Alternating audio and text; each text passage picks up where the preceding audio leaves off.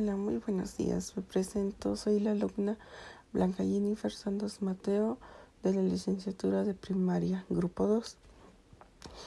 Hoy les voy a hablar sobre un tema en especial, los embarazos en los adolescentes.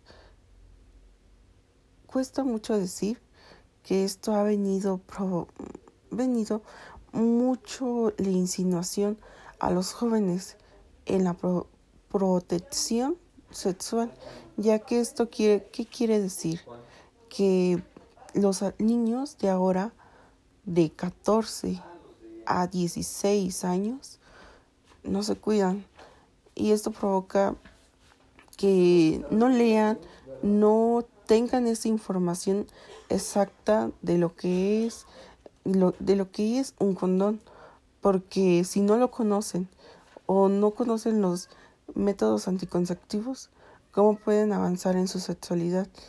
Y esto es imposible porque nos lleva a mm, perjudicar su etapa, su etapa de adolescencia, su etapa de terminando de ser niños.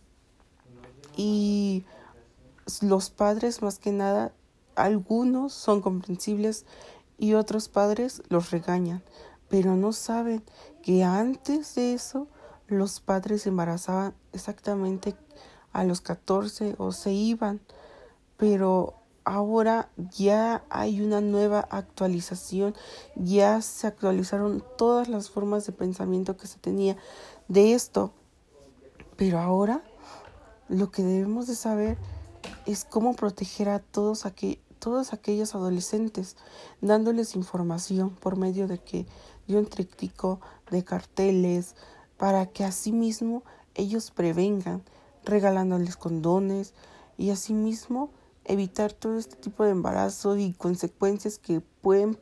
Mm, no es un error un hijo, pero pueden llegar no a cumplir sus metas y quedarse ahí. Sí las pueden cumplir después de eso, pero para ellos, para algunos, no todos, llegan a decepcionarse de, su hijo, pueden llegar a abandonar todo.